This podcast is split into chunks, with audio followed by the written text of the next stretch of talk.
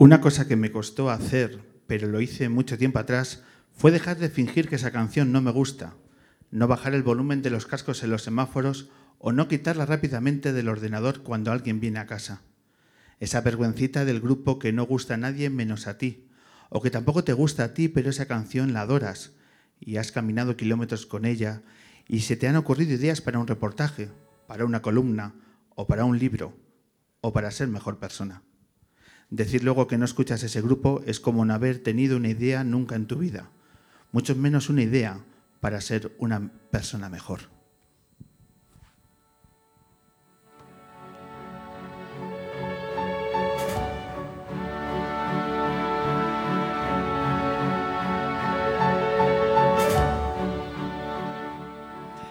Bienvenidas, bienvenidos, edición 381 de El hombre que se enamoró de la luna que grabamos en la planta cuarta del Corte Inglés de Callao, de nuevo agradeciendo a todo el equipo del ámbito cultural que acoge este proyecto cultural, este podcast que intenta acercar hora y media de música y hoy de literatura y de buen periodismo que os acercamos a todos los luneros y luneras que muchas gracias os habéis acercado hasta aquí, hasta el centro de Madrid, hasta Callao.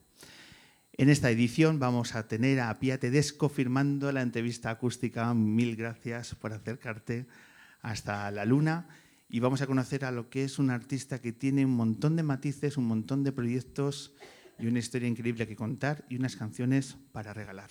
Así que atento al segundo bloque, hoy con Pía Tedesco protagonizando la entrevista acústica. Y para comenzar esta edición lunera, un periodista que se vuelve a citar con la luna años después, que es uno de esos periodistas que seguimos semana a semana siguiendo sus columnas, sus reportajes en el diario El País, sus aportaciones en la cadena SER y seguimos sus novelas, es decir, que somos unos rendidos admiradores del primer invitado y que recibe este pedazo de aplauso porque ni más ni menos tenemos aquí a Manuel Javois.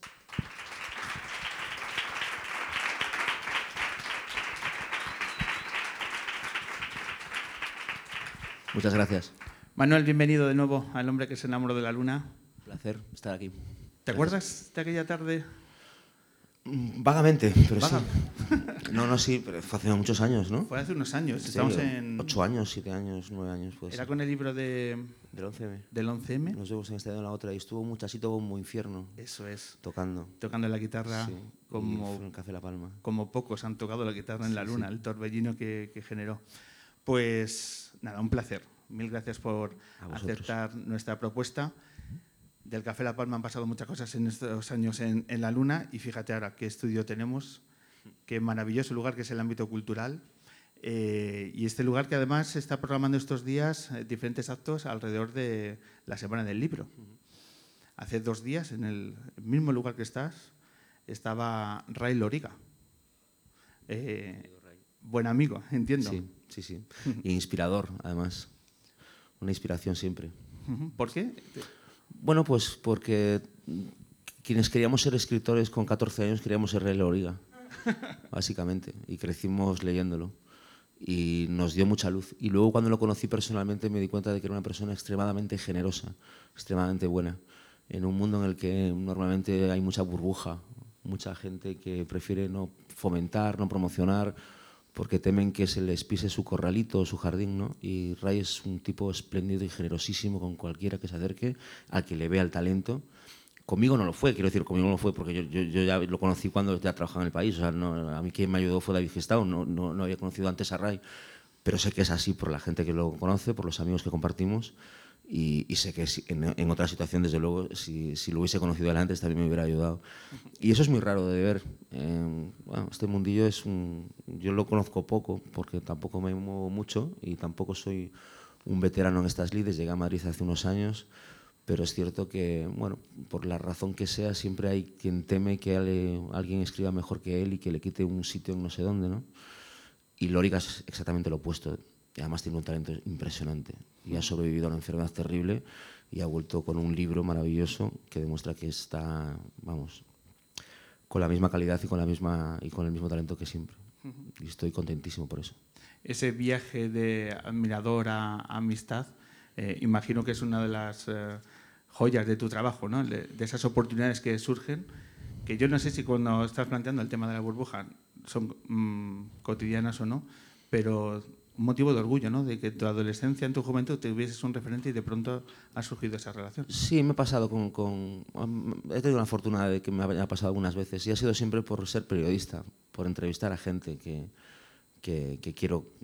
De repente tengo la oportunidad de hablar con gente que, admiro ¿no? y poder conocerla mejor y poder tomar una cerveza con ella, poner la grabadora, editar la entrevista. Y eso me ha permitido acceder a gente que de otro modo sería impensable haber accedido a ellos y, en algunos casos pues he aprendido el buen rollo, he aprendido la amistad, ¿no? y, en el caso de Raya ocurrió así, y en el caso de, alguna otra gente.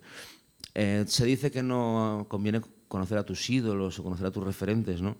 Eh, pero he tenido creo que la fortuna de conocer que a la gente que leía y que admiraba o que rodaba películas o que interpretaba papeles, he tenido la fortuna de conocerlos y, y de estar a la altura de la expectativa que, que yo tenía de ellos. ¿no? Al contrario que una queridísima amiga que una vez, eh, cuando me conoció, después de dos horas hablando conmigo, me dijo, nunca se me cayó alguien tan rápido. me lo dijo con tanta naturalidad y con tanto amor que desde ese momento la quise para siempre. Porque era verdad. fueron dos horas estrepitosamente fatales y la día me leía y decía, qué bien, pero luego a veces en persona decepcionas y tienes que acostumbrarte a eso, claro. Yo soy muchísimo peor hablando que escribiendo. Pero bueno. La verdad que los que... Tampoco, tampoco, tampoco, tampoco se le, se le caigo a, tanta gente, ¿no? Pero, pero, pero bueno, a veces pasa, a veces tienes una altura de una persona y luego la conoces y tampoco es para tanto. Yo nunca soy para tanto. No, no lo creo, no lo creo. Manuel, ¿quién está ahí cerca en tu, en tu burbuja? ¿Quiénes eh, escritores, periodistas que tenéis esa confianza incluso para acercar vuestros trabajos, para pedir las opiniones de cómo lo veis cuando estáis en pleno proceso creativo? Uh, realmente poca gente, porque mm, primero soy muy inseguro, me da mucho miedo enseñar algo que está todavía en fase de construcción, pero bueno, al que, es el, al que le envío generalmente las cosas que voy haciendo y que me aconseja y que me ayuda mucho es Juan Tallón. tengo más amigos escritores, ¿no? Pero a Juan es el tipo al que cuando tengo alguna duda le envío cosas y, y es esa clase de amigo que te dice la verdad, es un amigo cabrón. Ah, no, oh, genial, genial, no oye, aquí te perdiste, esto no pinta nada. O sea, esos amigos que quieres, porque al final te, son los que te, están ayudando de verdad, ¿no? Y, pero sí, eh, se lo envía más gente, claro, pero, pero así escritores, escritores contemporáneos, colegas de, de libros y demás, creo que eso es Juan al que, al que, al que recurro más, más a menudo cuando estoy escribiendo.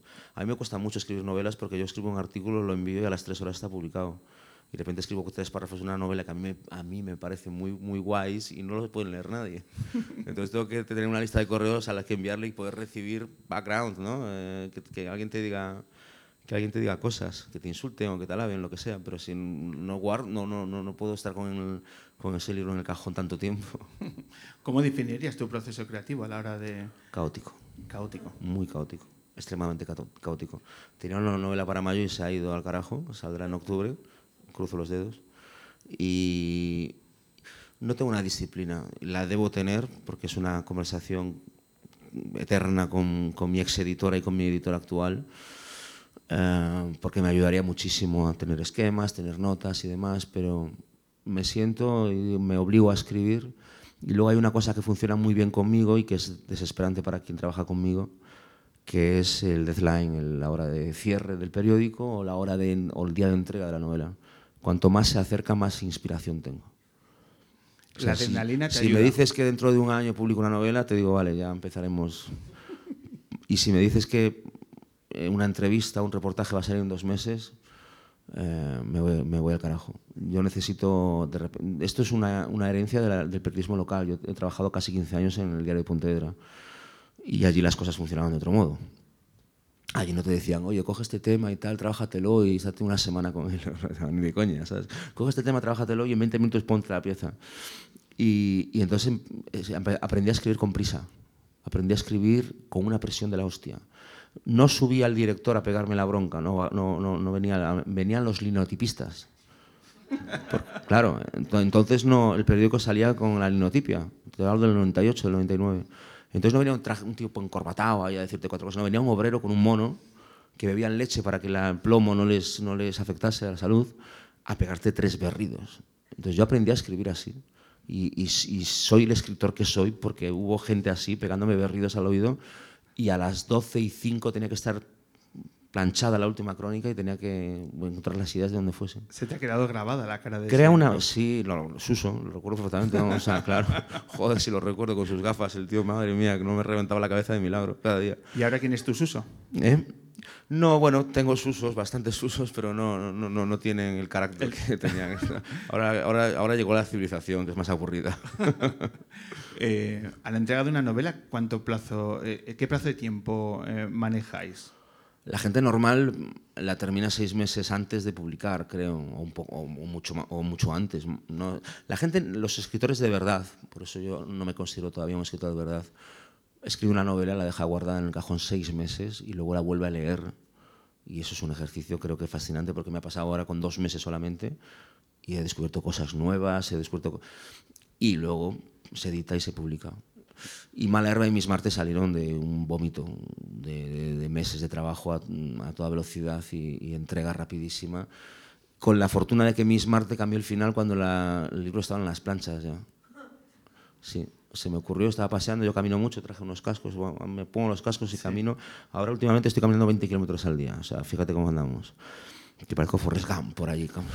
Y, es raro no verte por Madrid. Y se me ocurren, bueno, pienso en muchas cosas, claro, de todo. Y, y, entonces en una de esas caminatas se me ocurrió otro final para Miss Marte que era mejor que el que tenía.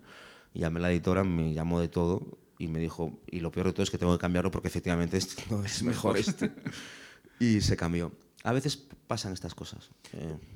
Pero es un, es un caos programado el tuyo, es decir, ¿tú tienes determinada lógica en tu caos? No. no. La verdad es que no. No, me siento a escribir. Yo, yo, yo tengo que calentar los dedos y el cerebro. Yo no soy un tipo que tenga grandes ideas, ni pienso muy rápido, no soy muy brillante. Pero si llevo mucho tiempo hablando, es muy raro que a los 10 minutos no se me empiecen a ocurrir cosas guays, como a todo el mundo. Entonces, si llevo 10 minutos escribiendo de, de escenas inanes, idiotas, estúpidas, descripciones de lo que sea, es muy raro que a partir de los 15 minutos no me empiecen a ocurrir ideas guays. Y me pasa con las columnas, que escribo columnas de 900 páginas, quito las 300 primeras y se van las 600 al periódico. Y me pasa con reportajes, y me pasa, yo siempre escribo de más, porque yo creo que solo los genios pueden hablar 15 minutos y tener 15 minutos de joyas. Y yo soy entrevistador, hoy estoy siendo entrevistado, pero yo soy principalmente entrevistador. Y yo intento tener el mayor tiempo posible con, con alguien a quien entrevisto. Porque aunque sea un tipo aburridísimo, aunque no tenga discurso, aunque no tenga ninguna... solo sea famoso, es muy raro que en una hora con un tipo no tengas 10 minutos buenos editando todo. Y, escribir a mí me, ocurre lo mismo. Tengo que escribir mil palabras para tener 500 que a mí me parezcan muy buenas o buenas. Eh, siempre sobra algo. Entonces me cal, caliento los dedos, escribo, caliento la cabeza, empiezo a tener las ideas a partir del tercer o cuarto párrafo. Y, esa es la lógica que tengo dentro de ese caos. Pero me tengo que sentar, no tengo que, a mí no me llega ninguna musa, ni de repente tengo un rayo de inspiración, ni me levanto en trance y me voy al ordenador, no. Me siento y escribo y cuando tengo ganas de escribir, pues escribo del tiempo que está haciendo y de repente empiezo a pensar cosas. Hemingway decía una cosa muy inteligente que era que había que dejarlas, cuando estás escribiendo una novela, había que dejar una frase a medias. Una frase a medias, porque así al día siguiente ya la acababas esa frase y ya está otra vez la historia en marcha me parece maravilloso, porque realmente el principal problema que tienes al llegar al ordenador es cómo sigue esto. Y si, y si dejas la frase a medias, dices, esta frase acaba así y ahora seguimos. Uh -huh.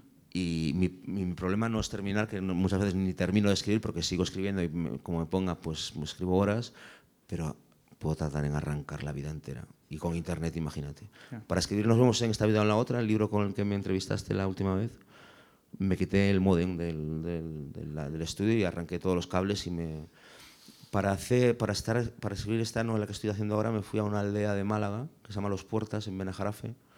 Duré cuatro días porque no soportaba la idea de no tener internet ni, ni, con, ni, ni soy un ser social.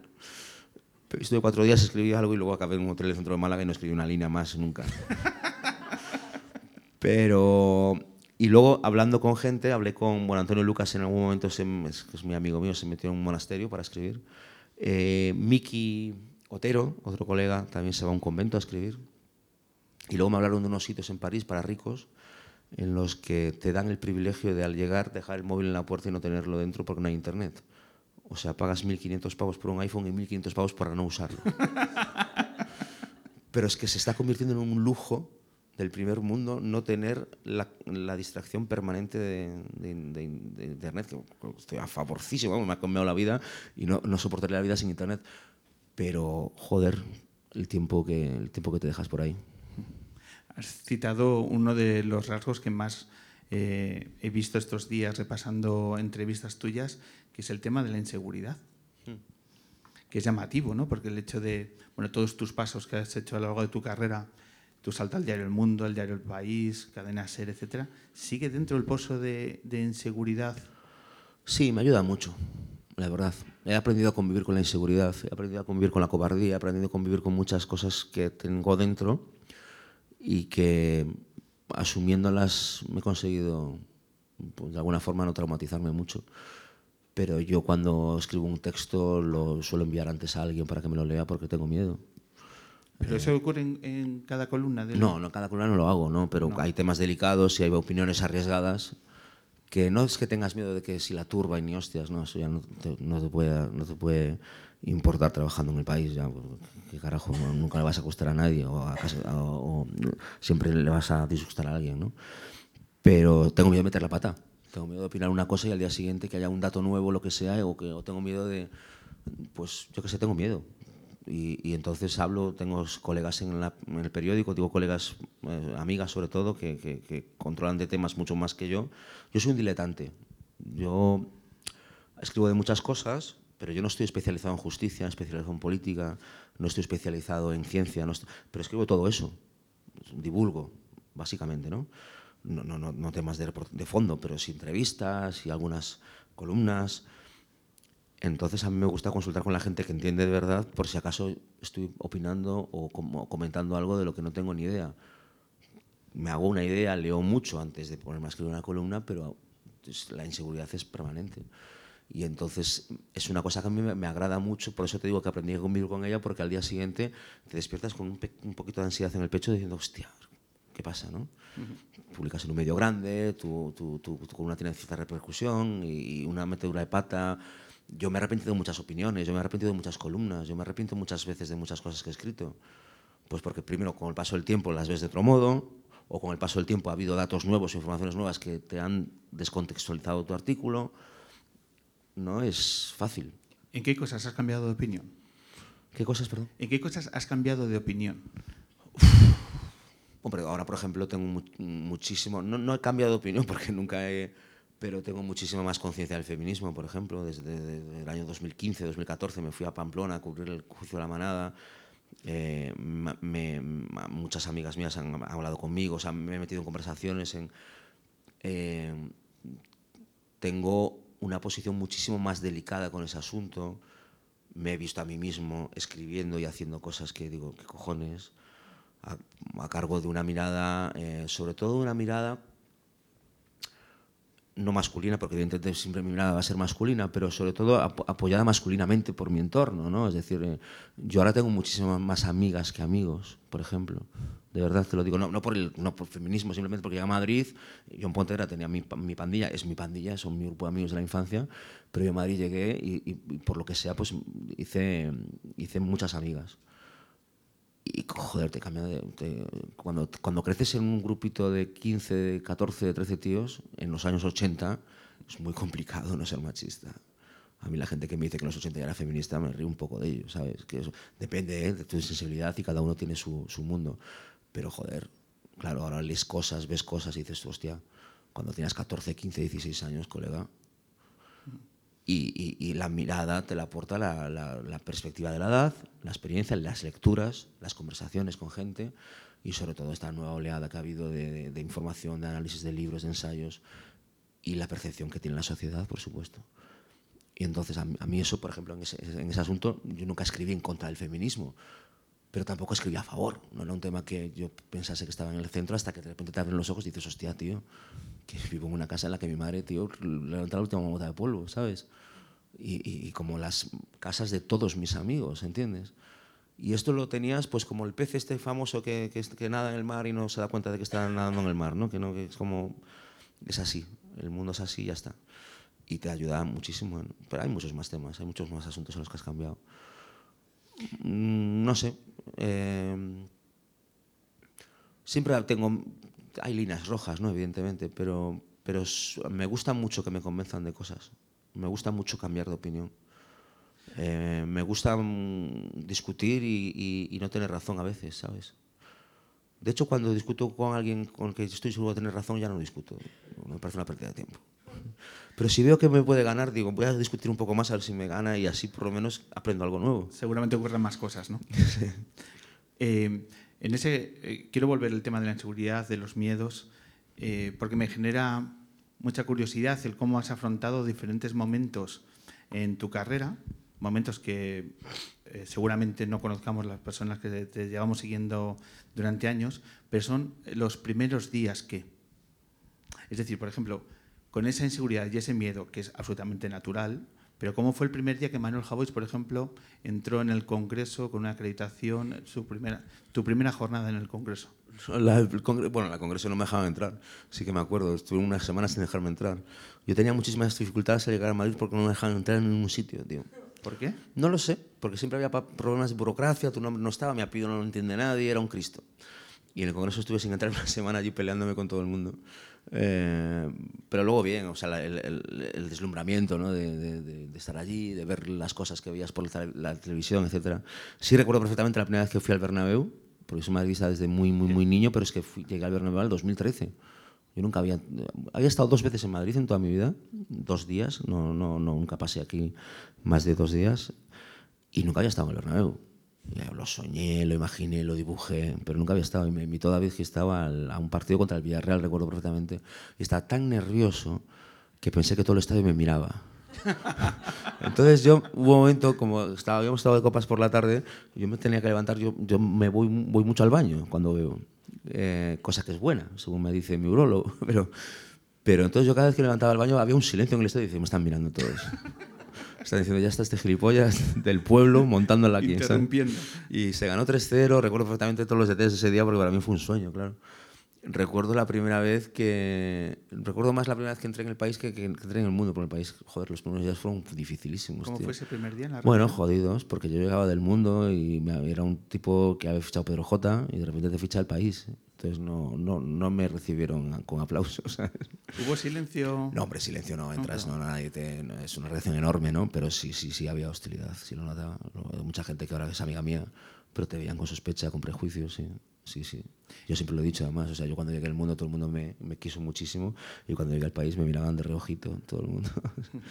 Ahora encantado, pero sí, no, los, primeros meses en el país fueron jodidos. A nivel, eh, no trabajo, bueno, trabajando también, porque tampoco encontraba mi sitio, era, fue complicado hice una de las mejores decisiones que tomé en mi vida fue soportar y aguantar eso. No, no, no los compañeros que no me hicieron la vida imposible, ni mucho menos. Simplemente lo que no te hacían era, pues, pues, pues, no sé, darte el calor o el cariño que podías tener, pero eras nuevo y habían echado a gente en un aéreo. O sea, yo entendía perfectamente la situación. Pero es verdad que yo no encontraba mi sitio escribiendo. Tenía mis columnas y tal, pero yo quería hacer reportajes, crónicas y no la encontraba. Estuve meses bastante perdido allí. ¿Qué fue más difícil, el primer día en el país o el último en el mundo? Uf, el último en el mundo, tío. Lloré muchísimo. Yo soy muy llorón y pasé fatal. Lo pasé fatal porque, porque me escribían mis amigos del mundo diciendo, dime que no es verdad, dime que no es verdad, tío. Y, llegué, recuerdo que me vine andando un día desde la avenida San Luis a General Partiñas y venía llorando a moco tendido por la calle. Y llegué y estaba mi, mi exmujer con el niño. No sabía, sabía que había tomado la decisión correcta, profesionalmente porque ya se había ido Pedro J y yo veía que aquello iba, pues hubo seis, cinco directores, o sea, hubo mucho, mucha, mucho cambio, mucho, mucha, mucha movida en el mundo después. Y, y joder, David también me había apoyado con el cambio, o sea, yo sabía que había tomado profesionalmente una decisión correcta, pero sentimentalmente estaba quebrado, quebrado porque tenía, tengo amigos allí, Pedro Cuartango, Pedro Simón, Antonio Lucas, eh, tenía en Milán Andaluz había muchísima gente allí que, que, yo le tenía muchísimo cariño. Y, me, y bueno, Fernando Bermejo, Vicente, entonces me escribían todos, todos, todos. Hasta Fernando Bermejo me hizo una putada un día, tío, que yo rompía a llorar como un loco otra vez porque el domingo todos los días a las 9 me decía la columna de deportes. Y yo ya no estaba en el mundo y me escribió un domingo a las 9 de la noche, por favor envía la columna antes de las 9. Y me puse a llorar a moco tendido. Lo pasé muy mal, muy mal. Yo lo llevo muy mal esas despedidas. El ¿Has vuelto por allí?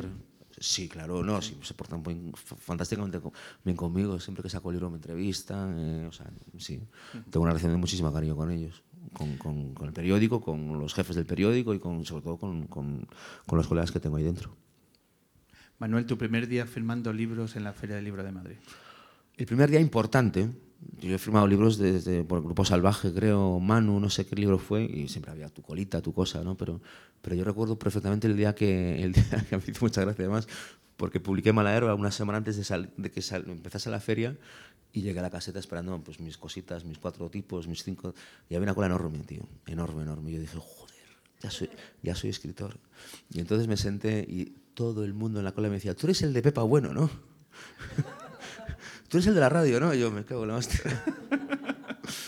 Eh, fantástico, por supuesto, todo el mundo compraba el libro, todo el mundo se acercaba, pero era el tipo que salía en el hoy por hoy con Pepa Bueno, cosa que de la que me enorgullezco un montón, claro. Pero me ayudó a bajar los humos. Dije, no, esta gente no está esperando tu nueva obra, como si fuera. No. Esta gente te escucha en la radio, como hay tanta gente aquí, presentadores y demás, que, que son atraídos por lo que haces en los medios.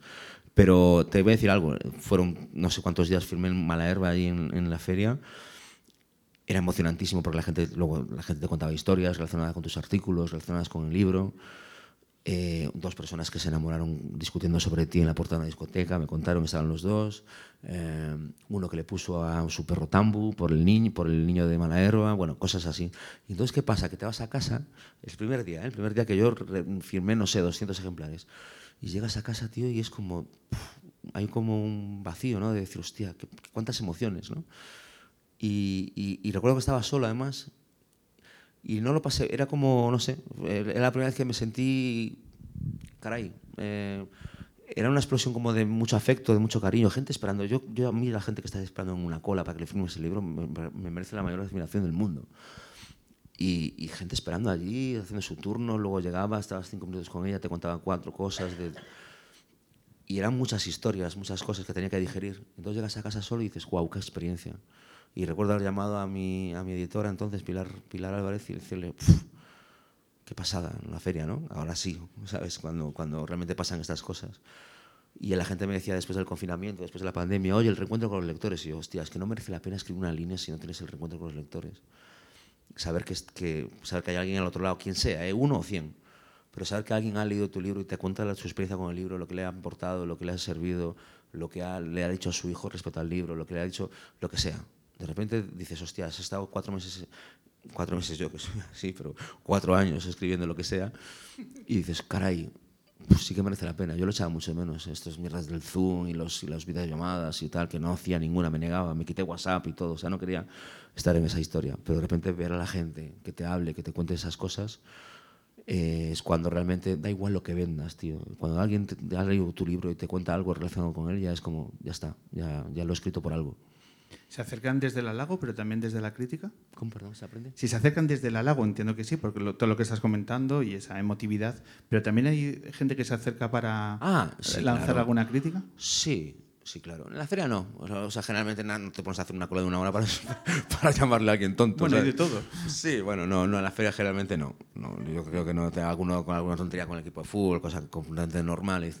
Pero no, luego en las redes sí, muchísima. Y aprendo un montón de algunas cosas y otras pues nada, pero, pero sí, hay gente que te, argumenta bien y, los inseguros decimos, hostia, pues tiene razón este cabrón.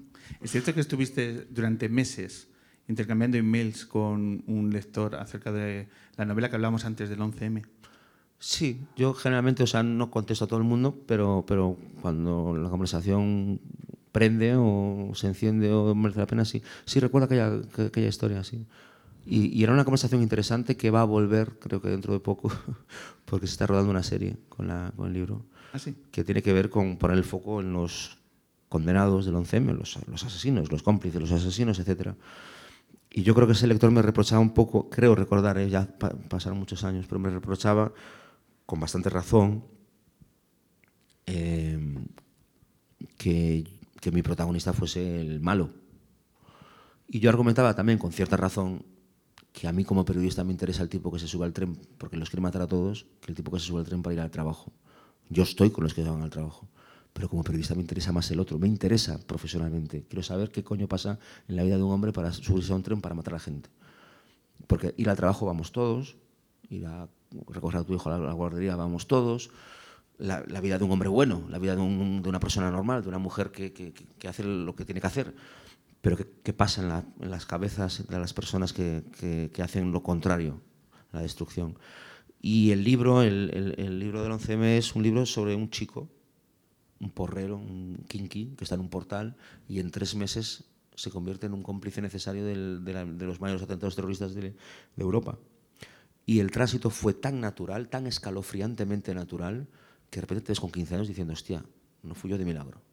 Que te viene un pavo, otras horras, te dice, oye, tío, te cambias unas posturas de hachís por ahí y tal, sí, sí. Hoy van a venir unos moros, tío, vamos a unas planchas, llévalos a mí una conchita quieren explosivos para unas joyerías, para no sé qué, unos caparates, tal y cual. Bueno, oye, te bajas las, las mochilas a Madrid y tal. Y en tres meses ese tipo se convierte en el primer condenado de los atentados del 11M. Un tío de 15 años que me dijo a mí que no se arrepentía. No sé, imagino que ahora con el tiempo habrá tenido más, más, más reflexión, pero yo le pregunté eh, explícitamente si se arrepentía y me dijo, yo cuando vendo una pistola no me responsabilizo de lo, que hace alguien con esa pistola. Y dije yo, joder, qué argumento. Eh, sí, fue duro. Fue duro hablar con él, fue duro escribirlo, pero lo escribí sin sentimentalismo, sin, sin adjetivos, sin metáforas, lo escribí de una forma muy seca. Y hubo víctimas del 11M que se enfadaron. Se enfadaron, bueno, bien, se discutieron ciertas cosas. Y en algunas cosas les di la razón y en otras cosas no eh, porque yo creo que las víctimas tienen que tener todo el respeto del mundo, pero no siempre tienen la razón en, en cuestiones, por ejemplo, como el, como, como el periodismo. ¿no? Y ha pasado muchas veces con, con, con, otros, desgraciadamente, con otras bandas terroristas. Pero, pero no, no, he tenido ningún enfrentamiento ni nada de eso. He terminado con, bien con todo el mundo porque estamos en el mismo lado.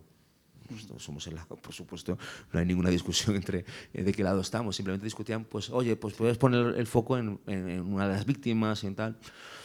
Y, y, hay muchísimas, muchísimos reportajes y libros hablando de las víctimas del 11M. Yo tuve la oportunidad de acceder al chico este. Y la primera vez que hablaba con un periodista, este chico. Y yo como periodista, si mañana me dicen que vaya a entrevistar a Putin, me voy corriendo a Moscú. ¿Tendrás oportunidad de volver a, a tener contacto con tus lectores dentro de un mes en la feria? No creo, eh, no he publicado y no estoy tampoco en mi mejor momento. Entonces eh, no he ido a San Jordi, creo que tampoco voy a ir a la feria. A lo mejor voy un día, no he hablado con la editorial, pero me toca escribir.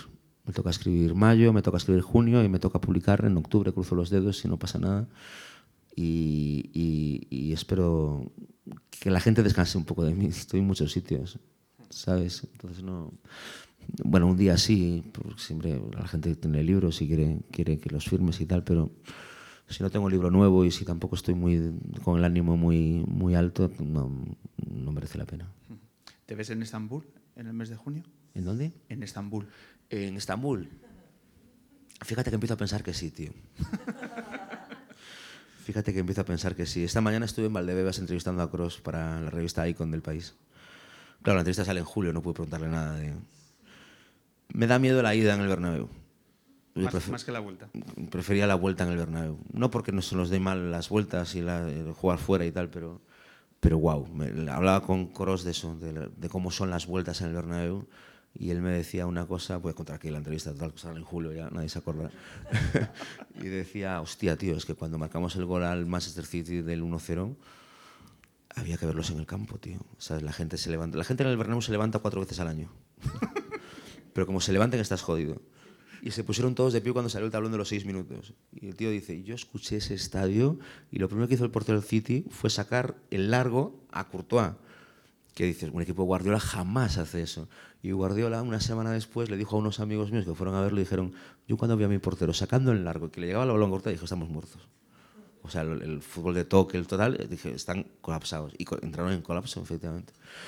Pero, mira, tío, es que no se puede ganar tanto. ¿sabes? O sea, yo espero que sí, pero me tendré que cambiar de sección ya si se gana otra vez la Copa de Europa este año. ¿Se pueden acabar los adjetivos en algún momento?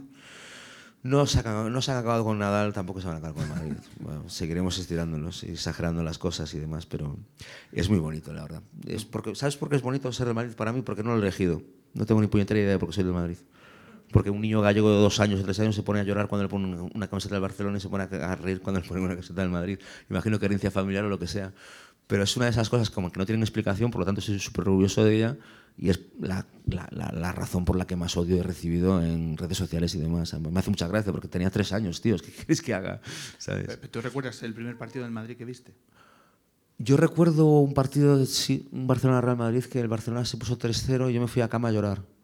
Yo tenía 5 años o 6 años y estuve llorando en cama. Luego Madrid marcó dos goles y me el resultado, pero yo pensé que no se iba a caer la del pulpo. Entonces mi padre entró enfadadísimo. Me parece jovencísimo para mí, o sea, yo tenía 5, pues él tenía 23, no sé, o sea, me tuvo con 18. Y entró enfadadísimo y dijo, ¿estás llorando? Y dije, sí, porque está perdiendo el Real Madrid. Y dice, pues a ver qué hacemos en esta casa cuando pierda el Sansenso. él fundó el Sansenso, el equipo del pueblo, sí, él y unos amigos. Y llegó a tercera división y, tal. Pero claro, él era del Madrid, pero sobre todo el Sansenso. Y decía, pero si estás llorando por el Madrid colgado, ¿qué vamos a hacer aquí cuando pierda el Sansenso? Sí, ese, ese partido lo recuerdo, creo que fue uno de los primeros. Voy a compartir mi, mi recuerdo de infancia en ese nivel. Yo he sido cinco años socio del Madrid, los cinco años de la quinta al buitre. Ah, de sí. las cinco ligas. Entonces, mi recuerdo es la, mi, mi lugar es, evidentemente, el Albert Bernabéu de pie, ¿no? En la, en Sí, la, en la- cuando- la había tribuna- La tribuna ¿no? baja, la tribuna baja, entonces, es la banda derecha de Mitchell. Ah, claro, Y luego la segunda parte, Gordillo. claro, joder. Y, y esos son cinco años. Sí. Yo ent- entrevisté a Mitchell hace, hace poco, hace un año, dos años, y me contaba que, me hablaba del murmullo del Bernabéu, me gustó mucho cuando lo dijo, me decía, y yo le preguntaba, ¿qué es el murmullo del Bernabéu? Y me decía, cuando te llega un balón, un cambio de, de juego, y te va el balón por el aire, y yo estoy en la banda pegado a la gente, escucho todo. Y a ver, ¿este paquete qué hace? ¿Sabes? No sé. Entonces, y yo empiezo, el murmullo es saber cómo controlas la pelota. Porque es un control difícil, y como no la controles bien, ya empiezan a silbar. Y yo escuchaba el murmullo, y después el murmullo los silbidos. Hasta que un día se enfadó y se fue del campo, ¿te acuerdas? Ahí estaba yo. Me dio una entrevistaza, Mitchell. Me dio una entrevistaza. Y me habló de- y me dio, me dio una descripción hermosísima del amor. Que con tu permiso voy a buscar aquí un segundo, porque me encanta lo que dijo. Porque le pregunté por su mujer al final de la, al final de la, perdón, al final de la entrevista. Hablamos de fútbol, por supuesto. Pero luego le pregunté cómo había bueno, mantenido una relación tan bonita y tan duradera con su, con su esposa. Aquí está. Y entonces él me dijo una cosa que, que- que me pareció hermosísima. Le, le- te, te cuento la, la pregunta y la, la respuesta. Eh, Le digo, una curiosidad, conocí a su esposa cuando usted tenía 16 años. Y él dijo, mi primera novia. Tenemos dos hijos y tres nietos. Fue abuelo con 49. La conocí porque jugaba con su hermano en el equipo y salíamos en grupo. Un día me atreví y le pedí para salir. Pedir para salir es una cosa estupenda. y yo le digo, y le dijo que sí. No, no, me dijo que no. Pero esas vacaciones mi madre coge el teléfono y me dice que te llama Merche y hasta hoy. Miro atrás y pienso que daría todo lo que tengo por volver a intentar a conseguir otra vez todo lo que conseguí. Pero de volverlo a intentar, lo volveré a intentar con ella. Y le pregunto por el secreto y dice, no sé si hay secreto, nuestra gran virtud es que en la raíz somos idénticos, pero en el tallo y en las hojas hemos ido cambiando y eso nos ha hecho valorar muchas más cosas del otro. Es precioso. Sobre todo en la banda derecha aquella. Y centraba muy bien, además de, querer- además de amar, centraba muy bien. Hombre, cómo llegaba, cómo llegaba a la, a la línea de fondo. Que ya no se llega a la línea de fondo, pero es es cómo verdad, llegaba. no, no, ahora ya centran desde antes. Manuel, eh, como obsequio por eh, haber vuelto a, a tu programa aquí a la Luna y por estos minutos de radio y por la compañía que sé que te va a hacer esto en este momento, ten aquí la novela de Thomas Van Bauer, El hombre que se enamoró de la luna. Este proyecto es algo es, es un tributo a esta novela y a la amistad que brota. Pensé este que el libro había salido por el título del podcast. Eso me es, lo- a- es al revés, ¿no? Me lo está preguntando la editorial, pero ya no sabemos cómo es el relato de los acontecimientos. Muchísimas gracias. Pero bueno, eh, fui el admirador de esta novela, eh, entonces la estamos obsequiando gracias al apoyo de la editorial de Random House. Y es una recomendación porque es una historia increíble contada con un, eh, particularísima forma de contar esta historia. Y yo creo que en, que en este momento te va a venir bien abstraerte y, y adentrarte en una novela Pues te lo agradezco un montón. Muchísimas gracias. que si hay alguna forma de retrasar la publicación de tu novela, pues esto te va a distraer. Pero El una- público, público está con otro título y ya está. Eso es, asu- asumo yo la responsabilidad. Manuel Javois, mil gracias por subirte de vosotros, nuevo a la siempre. luna en Callao. Un verdadero placer. Muchas gracias.